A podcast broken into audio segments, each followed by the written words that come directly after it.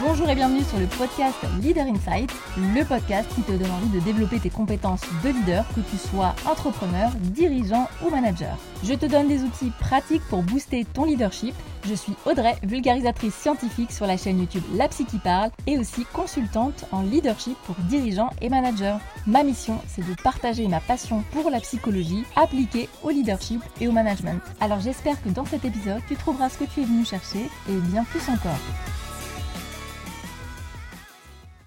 Cette semaine, j'accueille Mehmet Gül. Mehmet est coach. Il aide les entrepreneurs à débloquer leurs croyances limitantes. Il a également un passé de manager et de directeur d'entreprise. Il est aussi le créateur d'un excellent podcast qui s'appelle Croyances. Et avec lui, aujourd'hui, nous allons parler notamment du travail sur soi. Quelles sont les pensées qui peuvent freiner notre business, notre développement personnel et surtout comment les dépasser? Au début de l'interview, comme à chaque fois, on fait connaissance, il nous explique son parcours. Mehmet nous parlera aussi de la croyance la plus fréquente qu'il rencontre chez ses clients et il nous donnera euh, trois conseils, trois astuces qui permettent de débloquer justement euh, cette croyance qui est assez présente, disons-le, euh, chez beaucoup d'entrepreneurs. Et puis, on terminera l'épisode avec une question que j'ai trouvée plutôt intéressante à savoir euh, quelle est la différence entre euh, un coach et un psychologue, à quel moment aller voir un coach et à quel moment aller voir un psy? Vous verrez que la réponse n'est pas complètement figée, nous sommes ouverts à la discussion. D'ailleurs, si vous avez envie de partager votre point de vue là-dessus, n'hésitez pas à venir me voir, vous pouvez me suivre sur mon compte Instagram at la psy qui parle, tout attaché. On pourra échanger ensemble à ce sujet, ça me fera très plaisir. Je vous laisse maintenant découvrir cet épisode avec Mehmet Gul. Bonjour Mehmet. Bonjour Audrey. Merci d'avoir accepté mon invitation. Eh ben, écoute, merci de m'avoir invité. C'est toujours un plaisir de venir échanger. Pour démarrer, j'aurais voulu, euh, si tu es OK avec ça, euh, que qu'on prenne un tout petit peu de temps pour te présenter pour, euh, ce serait long parce que j'ai 45 ans aujourd'hui, euh, ce serait long de partir du début, mais euh, je vais le faire en trois étapes. La première étape que j'aime bien donner, tu sais, c'est l'étape de l'école. Alors l'école, tu sais, c'est quand j'étais en primaire où je me suis pas rendu compte tout de suite que j'étais un hypersensible, et hypersensible à, tu vois, au son, à la lumière, à plein de choses. Et en fait, euh, je pensais que c'était un peu, tu sais, comme une sorte de maladie, que j'avais un problème, je n'étais pas comme les autres, etc. Et comme mes parents à cette époque-là, enfin, on n'avait pas la, connaissance et la technologie qu'on a aujourd'hui, bah, euh, personne s'est vraiment occupé de, ça, ni moi, ni mes parents. Enfin voilà, c'était un truc comme ça qui euh, a finalement grandi avec moi, mais ça m'a causé beaucoup de, comment dire, de problèmes internes. Et par problème interne, j'entends les croyances limitantes que je me suis fabriquées en fait euh, depuis cet âge-là. Alors, l'idée, c'est qu'en primaire, ça a commencé en mode euh, Ah oui, mais toi, tu n'es pas comme les autres. Ouais, mais regarde, les autres, ils font ça, toi, tu le fais pas. Et en fait, tu commences à tisser une histoire et euh, c'est quelque chose que j'aime bien dire et redire dans les conférences. L'histoire que tu te racontes compte. Parce que si l'histoire que tu as en toi n'est pas en fait écologique. écologique, ça veut simplement dire, tu sais, bon pour toi, que ça va t'apporter, ça va, ça va te faire grandir. Et en fait, de ce temps-là, j'ai gardé ça euh, en moi et ça m'a poursuivi ben, jusqu'à mes 20 ans, 30 ans, euh, après mon mariage et jusqu'à aujourd'hui. Et en fait, ce qui s'est passé, c'est que ben, là où ça m'a le plus servi finalement, bah, ça a été dans mon métier, dans mon premier rôle de manager que j'avais pris euh, quand j'étais dans la grande distribution. Et en fait, j'ai travaillé dans des boîtes comme, alors je n'ai pas donné les noms, mais c'est des grandes boîtes internationales du CAC 40. Hein, on va, on va pas citer les noms ici, mais j'avais toujours des rôles de manager. Et en fait, dans ces métiers-là, bah, finalement, c'est devenu un atout parce que je voyais le monde par euh, mes émotions, la sensibilité que j'avais. Et j'avais vraiment ce côté, finalement, euh, tu sais, j'arrivais à détecter les problèmes émotionnels et euh, mentaux que les gens pouvaient avoir avant qu'ils arrivent. Et du coup, quand tu es manager, ça, sert un petit peu, tu vois, que ça soit pour diriger les gens, pour manager les gens, ou même pour euh, faire de la vente, ça peut aider. Et effectivement, bah, de, ce temps-là, tu vois, euh, j'ai travaillé pendant 20 ans en tant que manager. De ce temps-là, en fait, j'ai vraiment beaucoup donné. Et en fait, pendant cette période-là, donc ça, c'est le deuxième temps que j'ai eu où ça m'a beaucoup servi. Et quand je suis arrivé au bout de ce temps-là, donc j'ai passé 20 ans à, manager des, équipes, euh, tu vois, de 0 à 60 personnes, euh, manager pour des, entreprises qui te demandent de faire des budgets de 1 million à 30 millions. Enfin, si tu veux, l'idée, c'est que quand tu es dans un système, le système salarial dans lequel, duquel je viens et euh, dans lequel j'ai travaillé, en fait, ce système t'empêche de voir d'autres possibilités. Et en fait, c'est des possibilités que je ne me donnais plus. Et en fait, à force de m'investir dans le système, je me suis totalement oublié. Et donc, il y a cinq ans de ça, et ça c'est le troisième temps, euh, j'ai fait une hémorragie interne suite à un ulcère que je n'avais pas traité. Et en fait, cette hémorragie interne, elle m'a. Euh, c'est comme si on avait appuyé, tu vois, sur le bouton reset de ma vie et qu'on m'avait euh, remis à zéro en fait au niveau de ma vie. Et ce qui s'est passé à ce moment-là, c'est que je suis, je, je, tombe aux urgences et en fait, je reviens de la mort parce que je perds connaissance là-bas et je perds une deuxième fois connaissance en fait euh, euh, à l'hôpital sur le lit d'hôpital. Mais euh, c'est pas ça, je crois, le, pire dans l'histoire. C'est que le pire dans l'histoire, c'est que j'ai envie de retourner travailler. C'est que je, je, continue à m'oublier, en, comme si j'avais pas compris le message de il est temps de prendre soin de toi, quoi, en fait. et, ce troisième temps, tu vois, j'ai mis beaucoup de temps à, à l'intégrer et à l'assimiler. Et en fait, euh, tout de suite après, je suis sorti, euh, euh, alors que les médecins me demandaient de prendre une convalescence de 3 à 6 mois. Je suis sorti au bout de 15 jours. J'ai repris mon poste de directeur d'agence parce que le dernier poste que j'ai occupé, c'était un poste de directeur d'agence dans le BTP. Et là, on m'annonce que je suis licencié et qu'il vaut mieux que je parte parce que l'entreprise ne se porte pas bien, qu'il y a des problèmes financiers et que c'est moi qui ai le plus gros salaire. Donc, 40 ans, tu vois, j'arrive, deux enfants, euh, ma femme n'ayant jamais travaillé parce que j'ai toujours eu des salaires confortables.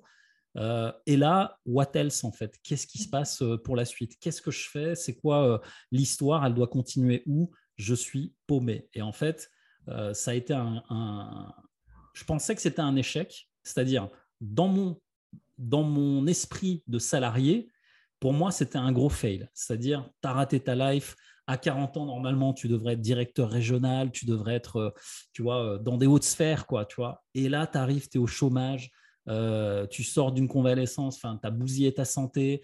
Et qu'est-ce qui se passe, en fait? Et mhm. là, plein de questions arrivent. Et tu te doutes bien que tout ce que j'ai vécu quand j'étais petit, euh, middle, tout ça me revient dans la gueule. Et, voilà. Et là, et là, tu vois, là, je pense que j'aurais eu besoin d'un psy pour en parler. Tu vois Chose que je n'ai pas fait. C'est ma question. Oui, voilà. Est-ce que tu avais consulté ou est-ce que tu étais accompagné par un, coach ou un thérapeute euh, autre que psy?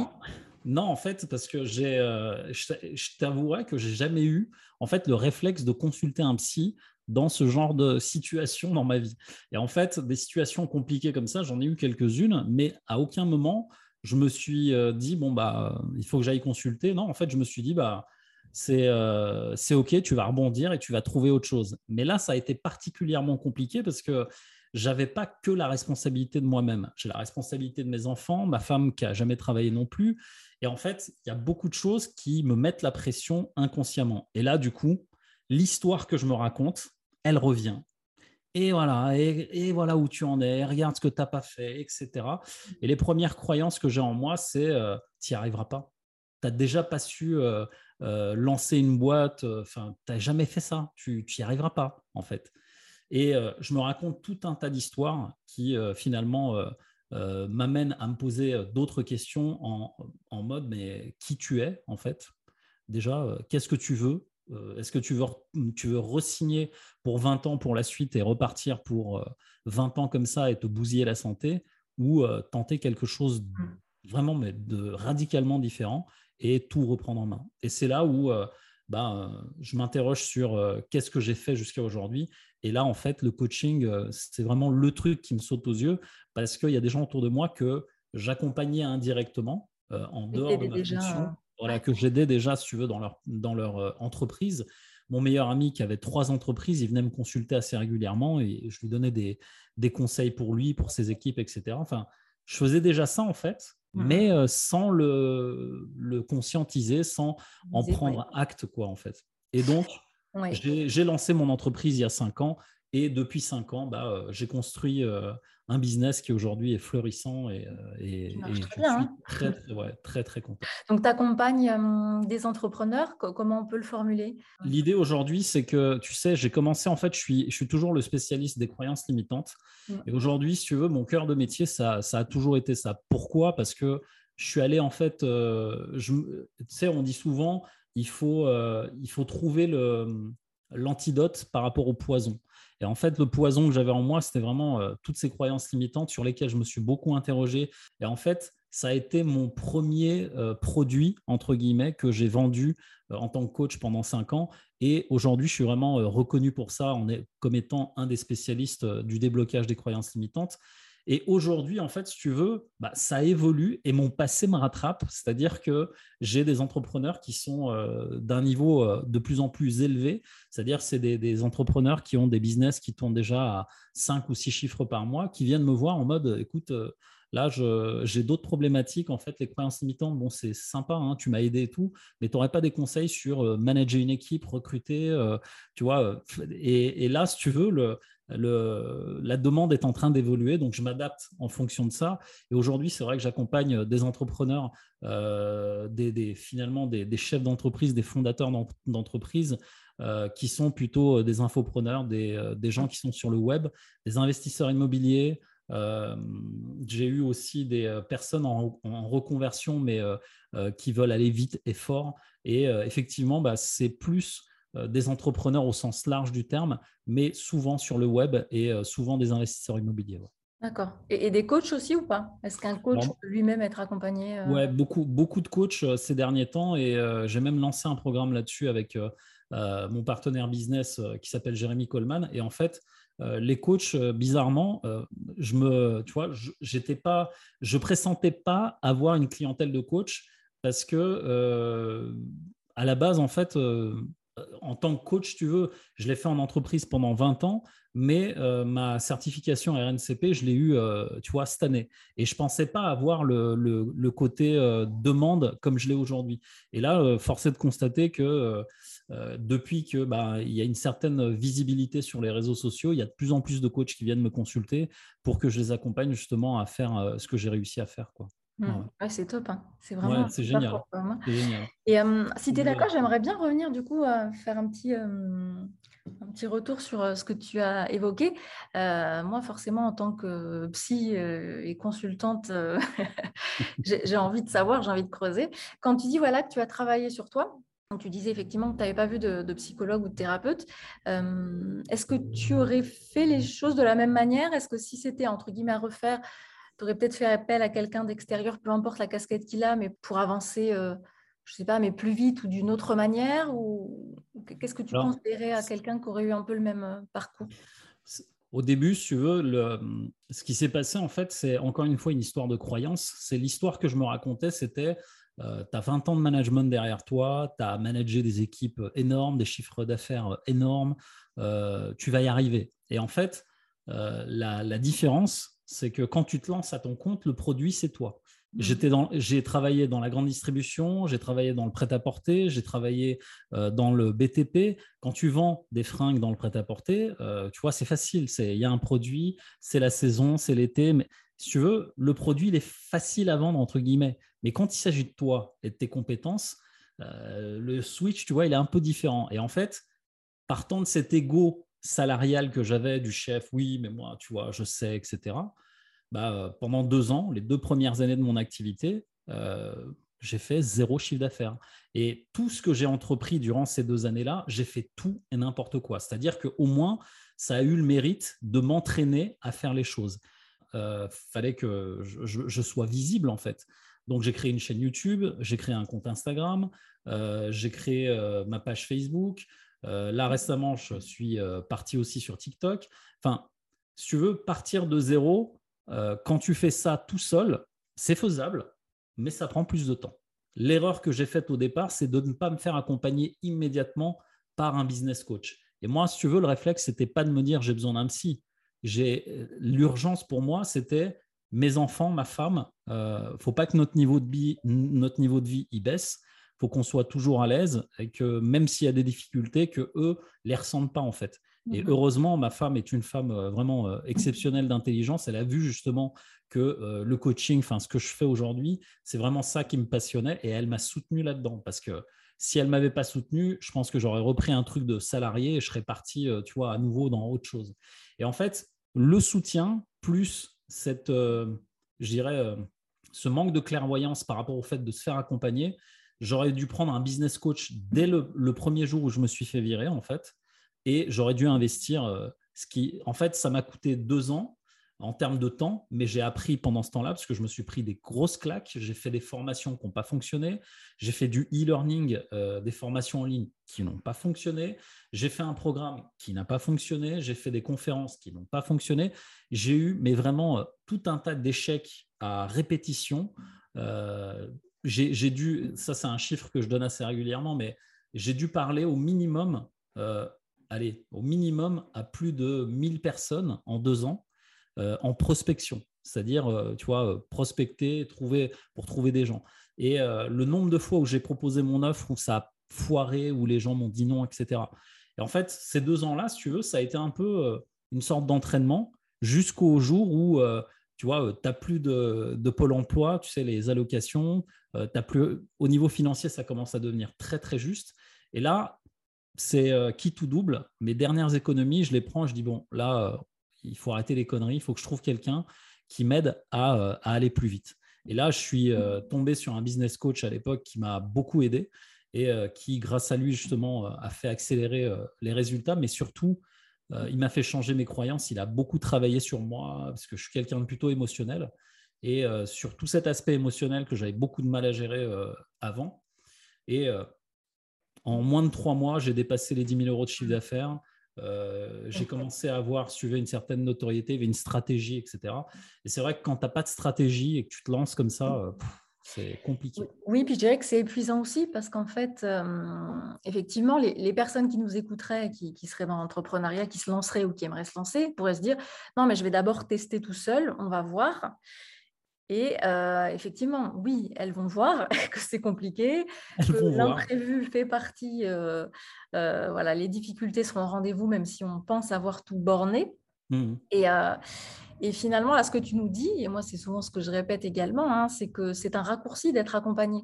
Bien sûr qu'on peut peut-être y arriver tout seul, mais si c'est au prix de deux années, de beaucoup de fatigue, de moins de moments en famille, d'émotions quand même plutôt désagréables à vivre. Stress à fond. Bah ouais, beaucoup de stress, tous les jours. Euh, oui, il y, a, un enjeu financier. Et, en fait, on, néglige souvent l'aspect euh, pression financière.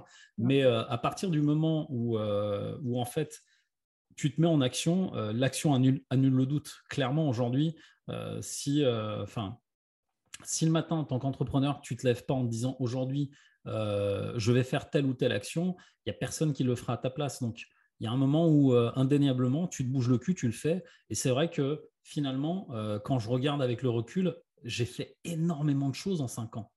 Et là, aujourd'hui, bah, je suis plus dans une phase, tu vois, où, euh, où j'arrive, là, euh, il y a un, ça fait un mois, où j'étais en sous-régime et j'ai posté, tu vois, il n'y a pas très longtemps de ça, j'ai fait un post lundi pour dire je suis en sous-régime depuis un mois, vous me voyez moins, c'est normal. Et en fait, aujourd'hui, j'ai ce, comment dire, ce recul et cette maturité et ce luxe aussi, entre guillemets, de pouvoir me dire, bah, pendant un mois, je suis moins actif, mais qu'est-ce que je veux? Et finalement, euh, quand je, m'écoute moi, je fais des choses qui sont beaucoup plus passionnantes que quand je me force à faire quelque chose qui n'est pas moi. Et en fait, plus ça va avec la maturité, plus je le comprends, plus je l'intègre et plus je fais des choses de meilleure qualité. Parce qu'avant, euh, je dirais que toutes les choses que j'ai faites, j'ai suivi des stratégies, des protocoles qui finalement m'ont été donnés par ceux qui ont déjà fait le chemin. Alors c'est super cool parce qu'ils ils connaissent le chemin et ça fonctionne. Par contre, est-ce que ça me faisait vibrer à 100% dans tous les domaines? Pas sûr. Là aujourd'hui, je suis plus dans la création de contenu qui va me ressembler, mais surtout qui va ressembler à la demande de ce qu'on attend de moi en fait euh, par rapport à ma, clientèle cible. Le, je dirais, tu vois, avoir cette clarté là, ça m'a quand même pris cinq ans. Oui, j'allais te dire, c'est plus dur pour ceux qui veulent le faire seuls, voilà. Il n'y a pas de problème. Vous pourrez, vous pourrez y arriver. Ça prend juste un peu de temps. Quand j'ai pris mon premier coach, le coach à l'époque, il m'a coûté pas, presque 8000 euros. Euh, et en fait, pour comprendre, tu étais dans quel contexte première fois que tu, fais appel à un coach? C'était à ce moment-là quand euh, la fin, voilà, ouais, la fin en fait, c'est les deux années où j'ai fait plein de trucs qui n'ont pas marché. C'était un gros fail en fait. C'est là où tu te dis bon, j'ai peut-être. C'est là où je me dis bon, là, faut arrêter les conneries. Euh, tout ce que tu as fait, ça n'a pas fonctionné, donc il va falloir faire autre chose. Et ce business coach là, en fait, je le trouve vraiment par hasard. Et finalement, il n'y a pas de hasard Et, et le kit tout double, c'est bah, écoute, j'ai les dernières économies que j'ai, je les mets là-dedans et je me donne trois mois pour qu'il y ait retour sur investissement. Et là, par contre, pendant trois mois, ça a été les trois mois les plus challengeants de ma vie. J'ai jamais autant charbonné au niveau atteinte de résultats que je l'aurais fait avant, quoi, en fait.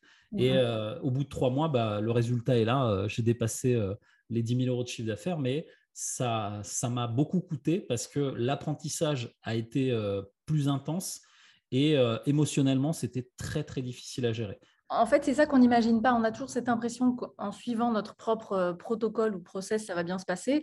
Non, parce que ce n'est pas forcément le bon. Et effectivement, il y a déjà plein de gens qui sont passés par là avant nous, peu importe le business, et qui ont des clés plus intéressantes, je dirais, ils peuvent nous éviter voilà, tous ces écueils, toutes ces, toutes ces erreurs, cette perte d'énergie. Et ce que je trouve intéressant aussi, c'est que tu dis que finalement, c'était challengeant au niveau émotionnel. Euh, parce que c'est vrai qu'on a dans l'idée que le coaching, c'est beaucoup de faire, faire, faire. Euh, mais finalement, ce qui, je pense, a fait le switch, comme tu le disais, c'est ce côté euh, remettre en question tes croyances, tes pensées, peut-être changer ton état d'esprit. L'idée là-dedans, si tu veux, c'est que la première fois que mon business coach me dit le, le coaching, finalement, c'est de la vente. Et là, je me dis, bah, de la vente, c'est ce que j'ai fait depuis 20 ans, parce que moi, je suis dans le commerce depuis 20 ans. Je manage des, des équipes dans le commerce, donc OK, jusque-là, tout va bien mais il me dit c'est 80% d'émotionnel et 20% de technique. Émotionnel comme je suis, moi j'ai du mal déjà à gérer mes émotions, donc il va falloir trouver des solutions euh, en moi pour sortir de l'émotionnel quand je vais euh, annoncer mes prix, euh, mettre des tarifs sur mes accompagnements. tu vois, c'est des, sujets sur lesquels les coachs qui viennent me voir aujourd'hui, j'ai même des, prestataires, enfin des, gens qui sont dans le consulting ils viennent me voir, ils sont incapables de mettre un prix sur leur, euh, leur euh, service, en fait. Et donc, dans l'idée, si tu veux, c'est euh, de simplement, en fait, à chaque fois, se reprogrammer sur ce sur quoi on a été formaté. Et moi, ce que je vois, en tout cas, c'est le formatage salarial que j'avais.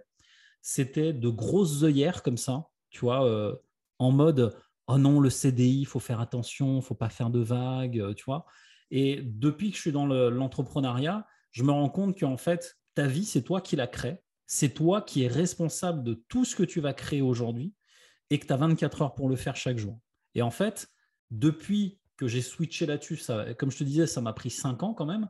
Je me suis fait accompagner et je me fais encore accompagner par cinq coachs euh, là actuellement. Euh, différents, j'imagine, dans chaque thématique. Euh, j'ai un coach sportif, un coach énergétique, j'ai un coach mindset, j'ai un coach superviseur, parce que tu sais, comme en psychologie, on en avait parlé déjà avec toi, euh, on se fait superviser par un coach à l'année, euh, et j'ai un coach business. Donc, il y a un moment, je ne peux pas prôner le coaching et moi ne pas me faire coacher.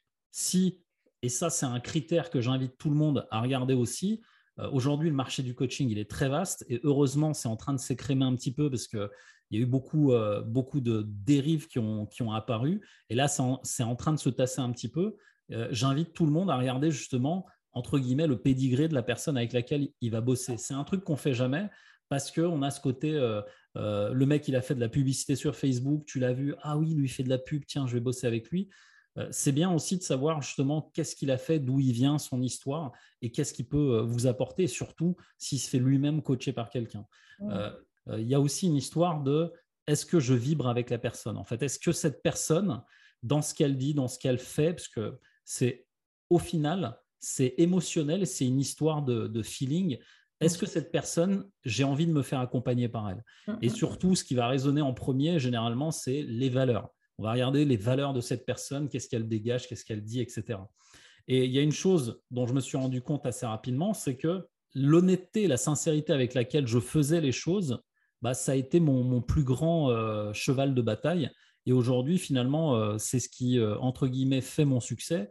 Et c'est pas quelque chose, tu veux, que, que j'ai dû travailler. Je l'avais déjà en moi, sauf que j'y croyais pas. Le fait d'avoir changé d'état d'esprit là-dessus, en entreprise, être trop honnête, être trop sincère, c'est pas forcément toujours bien vu. Par contre, dans l'entrepreneuriat et dans le métier que je fais aujourd'hui, bah en fait, je dis les choses comme je les pense. J'ai envie de dire merde, je dis merde finalement, plus je suis euh, sincère et droit dans mes bottes, et plus les gens prennent ou ils prennent pas. Oui, puis tu, vas attirer à toi aussi des personnes qui te ressemblent, entre guillemets, ou qui vibrent un peu sur la même fréquence.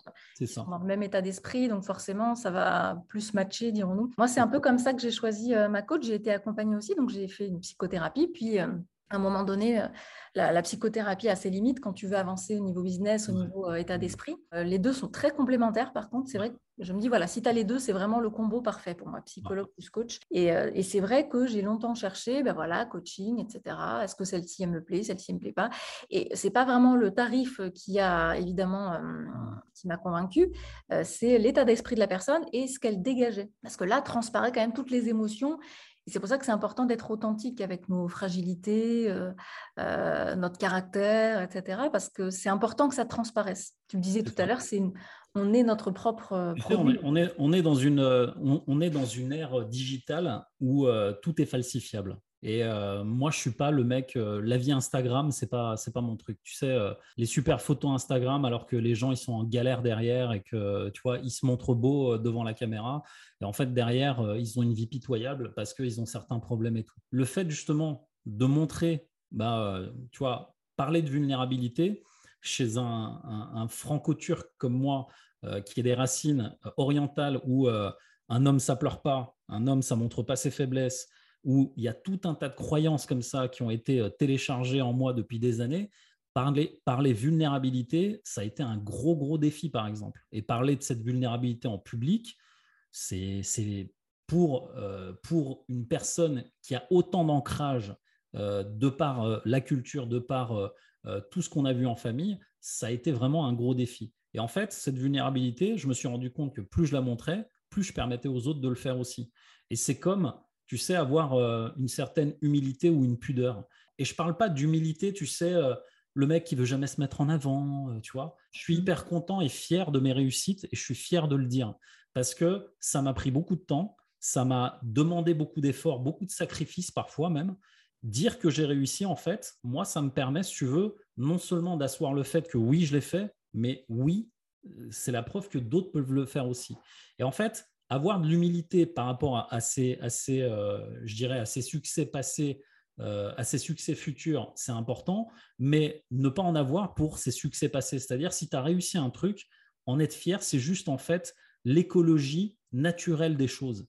Et euh, l'humilité dont je parle moi, parce que l'humilité est une, une, de mes valeurs importantes dans la vie, et qu'on soit clair là-dessus, c'est que trop d'humilité parfois mène à l'humiliation.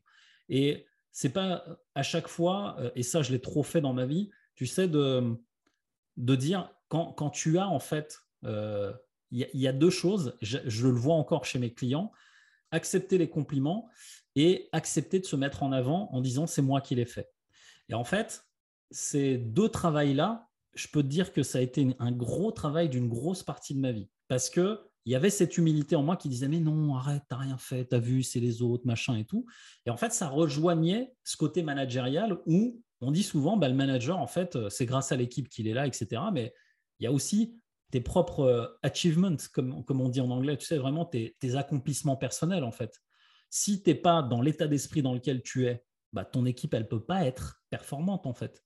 Et si tu n'es pas capable de reconnaître ça bah, c'est comme si tu crachais sur le cadeau que l'univers avait mis en toi en fait aujourd'hui, bah, revenir à, ces choses finalement assez simples mmh, mmh. permettent simplement de se reconnecter à des choses qui vibrent plus fort en nous. Et en fait, se reconnecter à ce genre de valeurs, se reconnecter à des choses et les défendre, bah, ça permet justement de nourrir son identité et d'aller plus profondément dans qu'est-ce qui nous fait vibrer. C'est ça. et, je dirais même plus, effectivement, les valeurs, c'est quelque chose qui nous guide.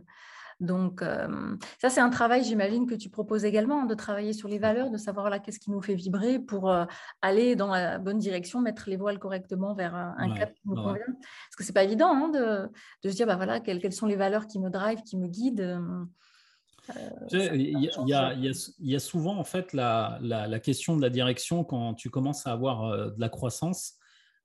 c'est qu'est-ce qui fait qu'une entreprise performe, c'est-à-dire réussit et d'autres pas. On va prendre l'exemple, un exemple que tout le monde connaît, Elon Musk. D'accord? On aurait pu dire Jeff Bezos, mais euh, il, est un peu, euh, il est dans dans d'autres sphères, d'autres, euh, on va dire, d'autres états d'esprit. Mais Elon Musk, pour moi, c'est un bon exemple. Parce que aujourd'hui, il a tout polarisé autour de sa personnalité. Parce qu'aujourd'hui, dire je veux aller sur Mars, il aurait dit ça il y a 20 ans en arrière, tout le monde lui aurait rionné. Et en fait, dans l'état d'esprit actuel dans lequel il se trouve, si lui n'était pas comme ça, il n'aurait pas les meilleures personnes autour de lui. Et en fait, il n'aurait pas la crème de la crème des personnes qui réfléchissent comme lui et qui vont avoir cette dynamique que lui, il a donnée à ses entreprises. Et quand tu regardes bien, euh, de l'extérieur, des gens qui ne sont pas dans cette dynamique-là peuvent se dire Ah oui, il est dur, il a viré des gens. Il y a une des phrases qui résonne souvent dans, ma tête euh, d'un de mes mentors qui dit euh, Tu ne peux pas en fait vouloir changer le monde et obéir à ses règles. Et si aujourd'hui tu veux aller sur Mars, tu vas pas le faire en, travaillant 35 heures par semaine, tu vois. Donc c'est ça qui est, qui, est, qui est génial aussi dans l'entrepreneuriat, c'est que tu peux construire en fait ta propre vie ta propre entreprise autour de quelque chose. Et c'est ce quelque chose qui est important. Et en fait, lui, il a tout misé sur un seul truc, une seule valeur qui est hyper importante pour lui. Et cette valeur, vous la connaissez tous, l'innovation. L'innovation, c'est le cœur, c'est sa valeur numéro un dans la vie. Il est prêt à dormir 4 heures par nuit, dormir dans son bureau euh, chez Tesla ou SpaceX pour que les innovations soient là et qu'on puisse aller mmh. plus vite et faire plus de choses. Donc, vous construisez en fait votre entreprise autour de quoi? Qu'est-ce qui fait que aujourd'hui les gens voudraient bosser avec vous? Qu'est-ce qui ferait qu'ils viendraient bosser avec vous et qu'ils resteraient avec vous en fait? Tu vois?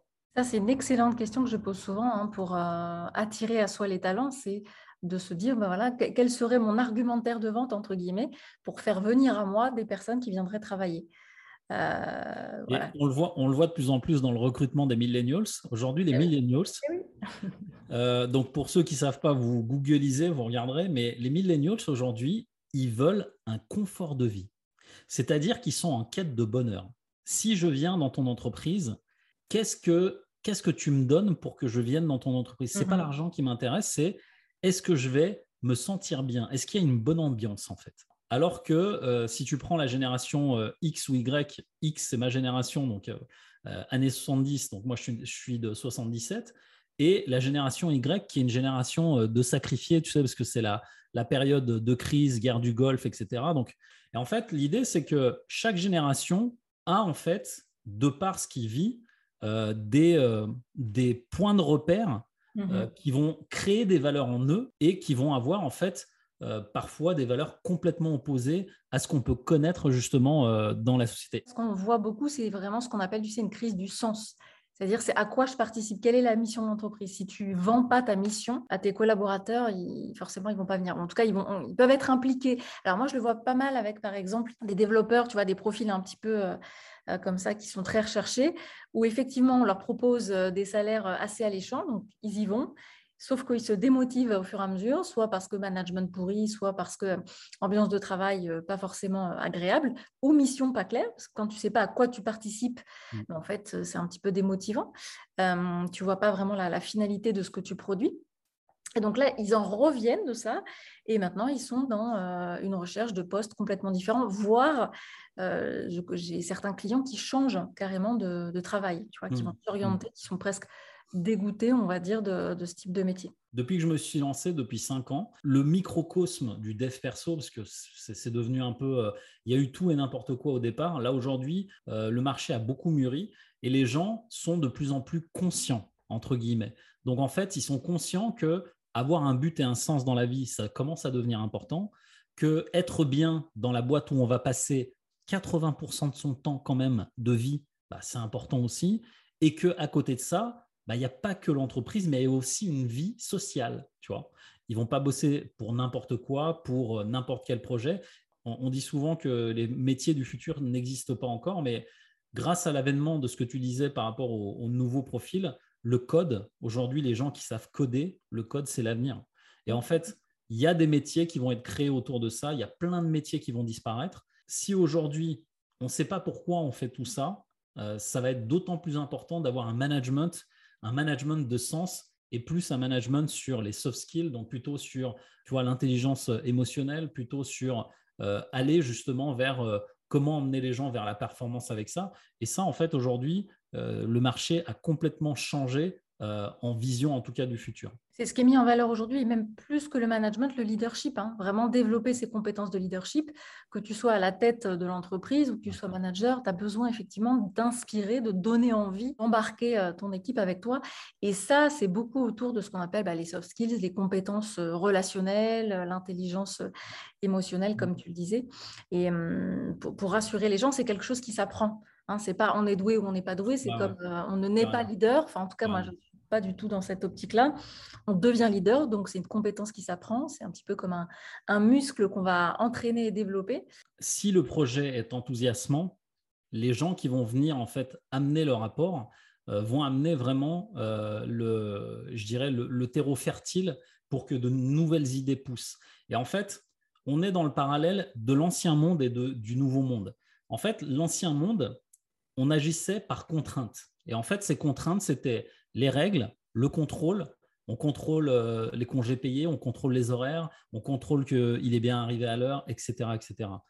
Et le Covid est venu mettre un grand coup de pied là-dedans pour dire bah, attendez, les cocos, euh, vous êtes bien gentils, vos business plans sur 5 ans, euh, aujourd'hui, ils n'ont plus lieu d'être.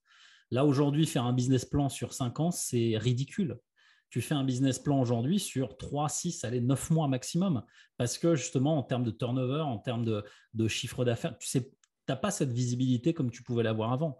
Et donc, plutôt que d'être dans la contrainte, les entreprises, justement, euh, devraient aller plus dans le contexte, c'est-à-dire donner plus de contexte aux salariés pour qu'ils comprennent les enjeux de l'entreprise et pour qu'ils s'intègrent et qu'ils intègrent tous leurs efforts et que les efforts convergent justement euh, vers euh, cet objectif-là. Et en fait, le contexte, c'est quoi? Prenons un exemple simple. Un enfant, il a 17 ans, il doit partir en soirée. Il va goûter à l'alcool. Soit tu vas le contraindre à ne pas boire d'alcool, tu vas surveiller l'heure à laquelle il sort, l'heure à laquelle il rentre, et surtout, avec lui, tu vas aller sur place, tu vas lui foutre la honte devant ses copains, à rester à côté de lui pour être sûr qu'il ne boit pas d'alcool. Ben, en fait, le contexte, c'est complètement différent on est plus dans l'autonomisation et la responsabilisation. Et là, tu as juste à prendre la personne, lui montrer, tu vois, euh, poser sur la table les différents types d'alcool, lui expliquer justement euh, quels sont les degrés, les volumes d'alcool qu'il peut y avoir. Tu lui montres des vidéos sur les gens qui meurent justement à cause euh, des accidents qu'ils ont faits en conduisant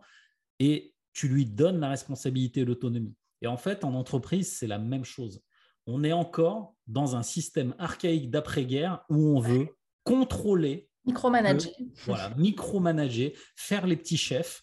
Oui, et puis on, oublie, si tu veux, le principal. C'est Pour moi, il y a un problème de mission et de, direction euh, globale à donner. C'est-à-dire, est-ce que ça participe à la mission? Est-ce que ça impacte l'activité ou les tâches ou les objectifs euh, de, ton collaborateur? Effectivement, comme tu le disais, on l'a vu avec le Covid.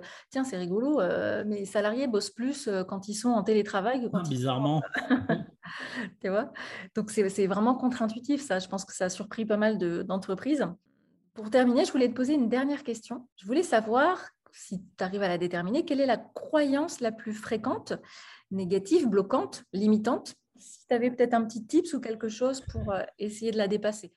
Celle que je croise le plus, c'est je ne sais pas pourquoi je bloque.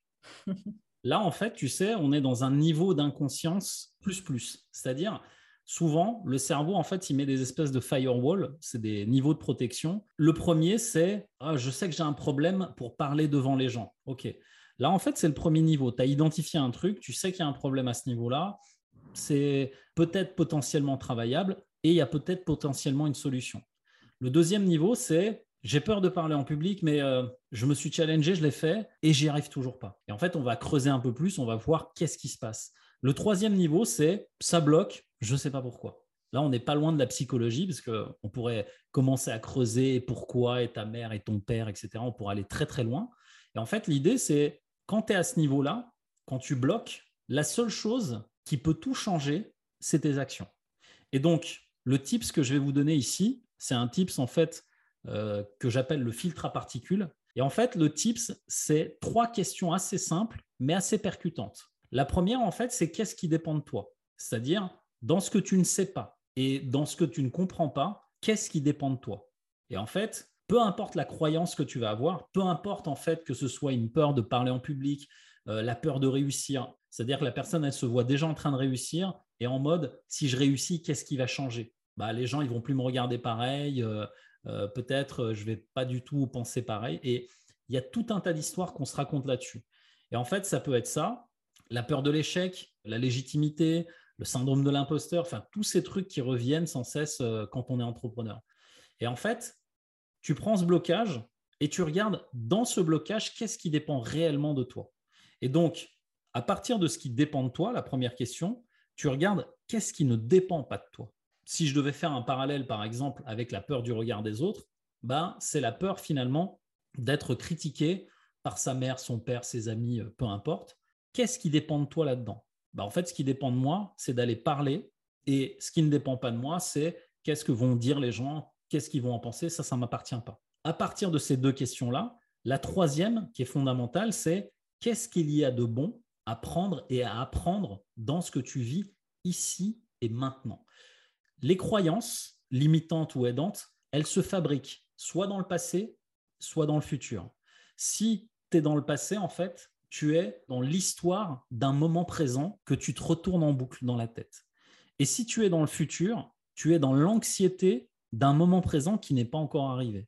Et si tu te poses cette question en restant connecté à maintenant, qu'est-ce que j'ai de bon à prendre et à apprendre là dans ce que je suis en train de vivre? Et en fait, tu vas te rendre compte que chaque chose qui arrive arrive pour toi et pas contre toi et qu'il y a une leçon là-dedans.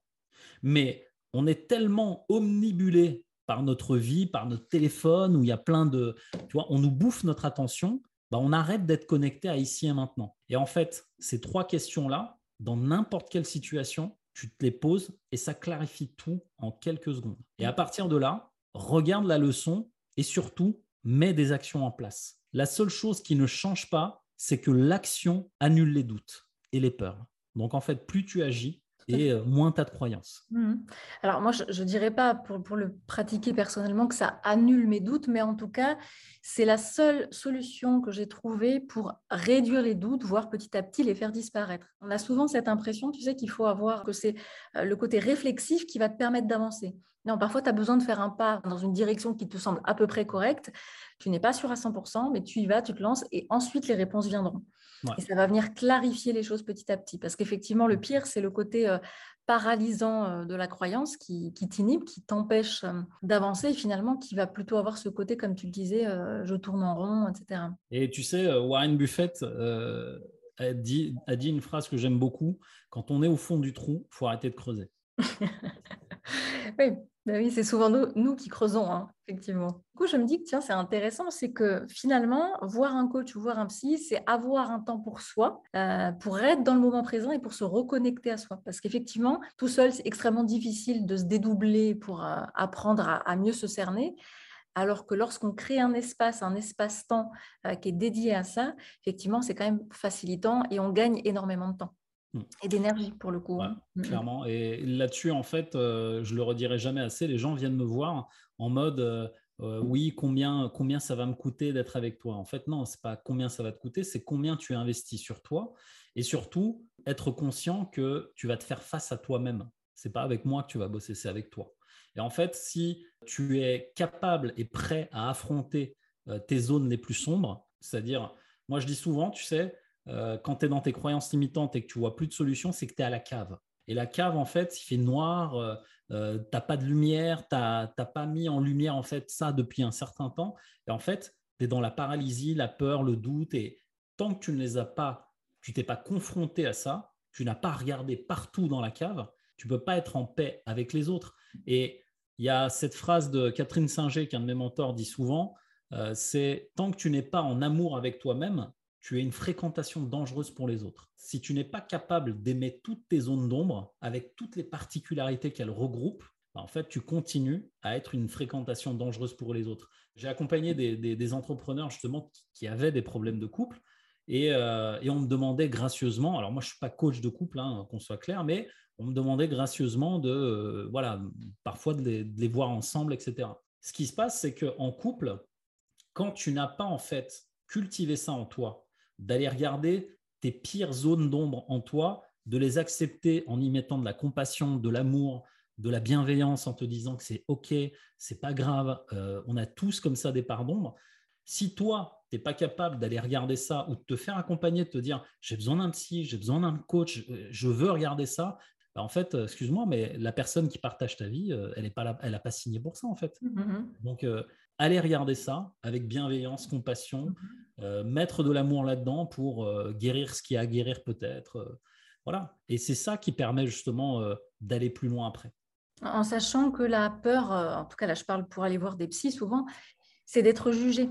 C'est-à-dire, ça demande beaucoup d'honnêteté intellectuelle que d'aller faire un travail sur soi. Quand on parle de psy ou de coach, ça demande de se confronter à des parts de nous qu'on n'apprécie pas forcément. Euh, j'ai envie juste de, passer le message que c'est quelque chose qui va prendre du temps, euh, qui est nécessaire malgré tout, euh, qu'on aille bien ou pas, c'est toujours intéressant de le faire, et que la personne qui est en face de vous, qui va vous accompagner, le fera de manière bienveillante, elle ne va pas porter de jugement. Et bien souvent, ce qu'on croit être, comment dire, une, une, part de noirceur en nous est quelque chose de connu par énormément de personnes. Vous n'êtes pas le, ou la seule à vivre ça. Et donc, le fait de savoir qu'il y a plein d'autres gens qui ont ces pensées négatives ou, ces émotions euh, négatives, euh, ça peut aussi rassurer pour aller faire un travail sur soi. Et qu'évidemment, l'idée, c'est pas juste euh, d'appuyer là où ça fait mal, c'est de transformer ça puis d'en faire quelque chose. Même si je dirais, voilà, le travail psy n'est pas le même que le travail de coaching des fois, j'ai le sentiment qu'il faut faire un travail psy pour démarrer, euh, tu vois, un coaching. Pour, pour certaines personnes qui sont vraiment, je dirais, dans, euh, dans des difficultés d'ordre plutôt euh, de troubles psychologiques, hein, de dépression, de choses comme ça. tu sais, il y, a une partie indéniablement médicale, c'est-à-dire qu'il y a vraiment des cas extrêmes. qui ne sont pas de l'ordre du coaching. Le coaching, ça reste quand même. J'ai eu une fois une expérience comme ça où on m'a invité à un live et une personne est venue et quand elle parlait, elle avait vraiment tous les comportements de quelqu'un de suicidaire.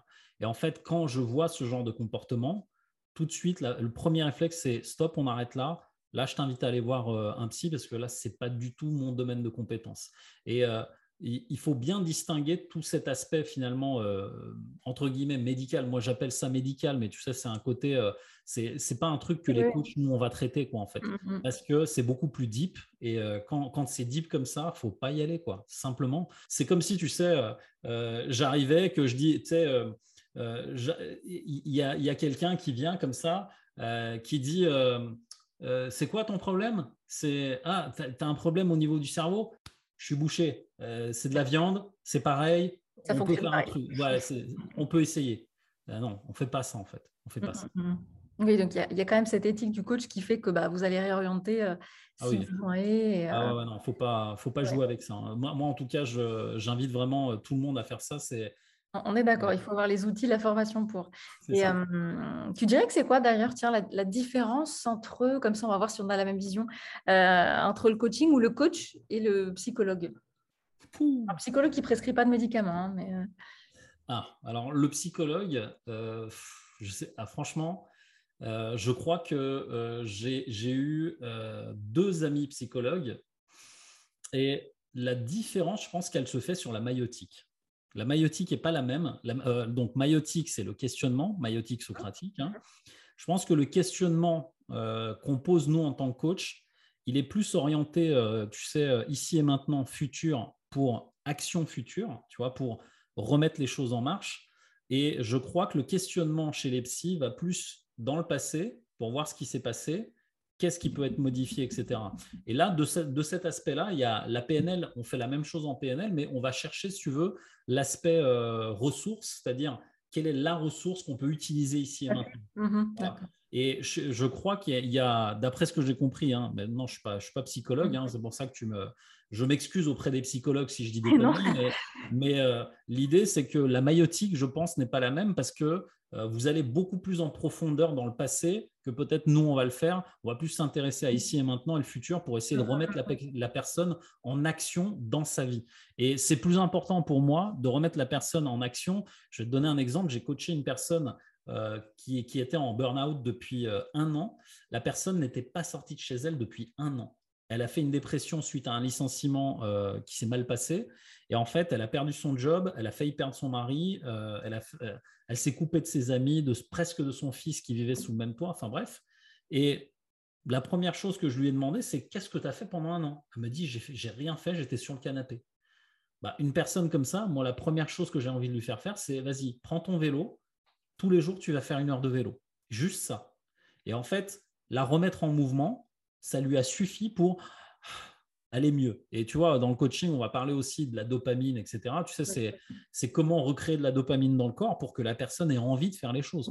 Mmh, mmh, mmh. Alors, du coup, pour compléter, je dirais, euh, c'est vrai. Et non, mais attends, tu me demandes mon avis, mais t'en penses quoi déjà? Bah oui, oui, oui. Bah, en fait, c'est compliqué parce que ça dépend. Ça dépend euh, alors, je vais dire clairement, le enfin, pas reproche, mais en tout cas, la vision stéréotypée, on va le dire comme ça, c'est que les coachs parlent juste du présent, ils sont focalisés sur des objectifs à atteindre et le psy va faire parler la personne de son passé pour essayer de comprendre et de démêler les nœuds. Alors, c'est pas aussi simple que, ça d'un côté comme de l'autre, hein, mais le psy, je dirais qu'il va s'intéresser au passé. Après, tout dépend de son approche, mais en général, on va pas forcément parler que du passé, mais on va s'intéresser au passé pour éclairer des croyances du présent. Hmm. Qu'est-ce qui fait qu'aujourd'hui, vous pensez qu'il faut absolument finir à 20h30 votre travail euh, parce que sinon, on va penser que vous êtes quelqu'un, euh, pas moi, de feignant ou de pas impliqué ou autre. Donc, la personne va te parler peut-être de son manager, de ses collègues, etc. Nous, on sait qu'il n'y a pas que ça. Qu'est-ce qui fait que ça adhère? Qu'est-ce qui fait que ça accroche? Il y a hmm. des raisons probablement plus profondes. Donc, c'est en ça où on peut s'intéresser, euh, je dirais, au passé. C'est toujours dans un objectif d'utilité sur le aujourd'hui, maintenant, comment on va débloquer les choses. Et après, effectivement, vous parlez de, de personnes que j'ai accompagnées par le passé qui, qui, souffraient de dépression ou de burn-out. Je dirais que l'approche, elle est toujours euh, liée à la personne en tant que telle et au stade où elle en est. Il y a des personnes pour lesquelles j'aurais pu dire, ben voilà, aller marcher tous les jours une demi-heure, ça ne fonctionne pas. Hmm c'est aller marcher cinq minutes. Et encore, aller marcher cinq minutes tous les jours, ce n'est pas possible. Donc, il va falloir aller marcher, euh, se trouver un prétexte, aller chercher la baguette de pain une fois tous les deux jours, tu vois, pour mmh. remettre euh, voilà, du mouvement petit à petit, etc. Mais euh, dans, l'idée, moi, je trouve que c'est vraiment très, très complémentaire pour avoir testé les deux. C'est quand même intéressant de, de, bien cerner à quel moment on va voir un psy, à quel moment on va voir un Exactement. L'utilité, voilà, l'utilité n'est pas la même. Et euh, bon, effectivement, à partir du moment où, euh, où tu veux en fait euh, te remettre en action dans un domaine de ta vie, peut-être que le coach est plus adapté. Ou quand tu veux, je sais pas, te guérir de certaines choses, faut aller plus en profondeur. Peut-être qu'un psy sera plus adapté. Et encore une fois, tu vois, c'est un peu comme en entreprise, le contexte. Bah, c'est le contexte qui va faire en fait ce qui se passe dans quel contexte tu te trouves, si, si, euh, si tu t'es fait violer quand tu étais petit et que là aujourd'hui tu n'arrives plus à rien parce qu'il y a des choses qui remontent, etc., bah, là forcément euh, il faut aller voir un psy. Quoi. Mais je vais te donner un autre exemple que j'ai eu récemment, une personne qui vient, qui vient me voir en me disant, moi je suis entrepreneur, je veux faire de l'investissement immobilier, mais je peux pas, il y en a trop. Je dis, ah bon. Comment ça? On dit, mais non, mais le marché est saturé. Il y a des investisseurs immobiliers, des coachs pour l'immobilier de partout. Je ne peux pas me lancer là-dedans. Donc, si je vous comprends bien, il y a deux boulangeries, une à 100 mètres de l'autre dans ma rue. Toutes les boulangeries, il faut qu'elles ferment parce qu'elles font toutes des croissants, elles font toutes des baguettes. Et là, en fait, on est plus, tu vois, dans le recadrage de sens, le recadrage aussi de contexte pour simplement créer des insights, faire en sorte que la personne se dise ah oui merde. Oui, oui. Et là effectivement le psy va pas va pas être bon euh, là-dedans parce que tu vois personnellement en ayant cherché un coach euh, euh, je dirais que la différence, c'est que j'avais un objectif précis de changement. Mmh. Donc, ça se situe peut-être au niveau de la maturité de la demande. Tu vas voir un psy parce que tu vas pas très bien, tu sais pas trop pourquoi, et tu es beaucoup dans des émotions désagréables. Le mmh. coach va être plus là, tu vois, pour t'aider à atteindre un objectif précis. En coaching, en fait, tu vas pas voir un coach si tu sais pas où tu vas. C'est-à-dire, oui, tu as besoin de clarté, oui, tu, as besoin de lever certains blocages, mais on a besoin d'une feuille de route. Les personnes viennent me voir, ah, j'ai une croyance limitante. Je dis, OK, c'est très bien que tu en aies une, mais euh, tu veux quoi après? Imagine, tu l'as plus, il se passe quoi? Tu vas où? Et en fait, ah bah non, mais j'y ai jamais réfléchi. Bah écoute, on va peut-être commencer par là puis voir euh, qu'est-ce que tu veux euh, après ça, quoi, en fait. Tu peux pas, en fait, dire, tiens, je prends un Uber, euh, tu montes dans le Uber et dis tu vas où? Bah, Je sais pas, vas-y, roule, on verra. Donc, euh, définir d'abord ce que tu veux, où tu veux aller, comment tu veux y aller. Et, euh, après, c'est ça qu'on dessine justement. Et après, on s'occupe des blocages, évidemment. Et petite différence aussi peut-être dans l'approche, c'est que je dirais que le, coach va être un peu plus direct, incisif, peut te ah donner des conseils là où un psy ne va pas te donner de conseils? Alors non, on ne donne pas de conseils non plus. Bon, tu accompagnes la réflexion. Mais, euh, c'est simplement en fait clarifier la réflexion. Et moi, euh, franchement, je ne donne jamais de conseils. Je, mhm. questionne. Il y a beaucoup de maïotique socratique, mais euh, je, ne donne jamais de conseils. Les conseils, en fait, si tu veux, je le fais dans les, euh, dans les conférences où je me connecte à la personne. Et là, il y a un petit côté, si tu veux, spectaculaire, mais je m'appuie sur, son raisonnement pour aller en contresens de son raisonnement. Si tu veux, c'est un petit côté un peu plus, comment dire, un peu plus gaming. C'est comme un jeu, en fait mais on va pas s'amuser à donner des conseils alors qu'on ne connaît pas le contexte de la personne, tu vois. Ça, ça c'est une connerie pure et dure, quoi. Et où est-ce qu'on peut te retrouver, dis-moi?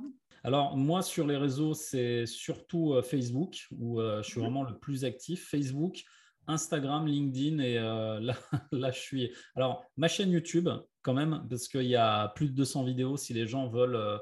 Commencer à me découvrir, ouais, là pour les tips, les, voilà, les, les, techniques PNL, les techniques communication non violente, euh, systémie. Je, donne beaucoup, beaucoup euh, en termes de méthodologie et de technique sur euh, la chaîne YouTube. Donc, Mehmet Gull, vous tapez sur YouTube Mehmet Coach PNL, vous allez trouver. Et depuis peu sur TikTok, mais TikTok, c'est un autre game. Tu t'y mets aussi. Bah, de toute façon, je vais noter tous tes réseaux.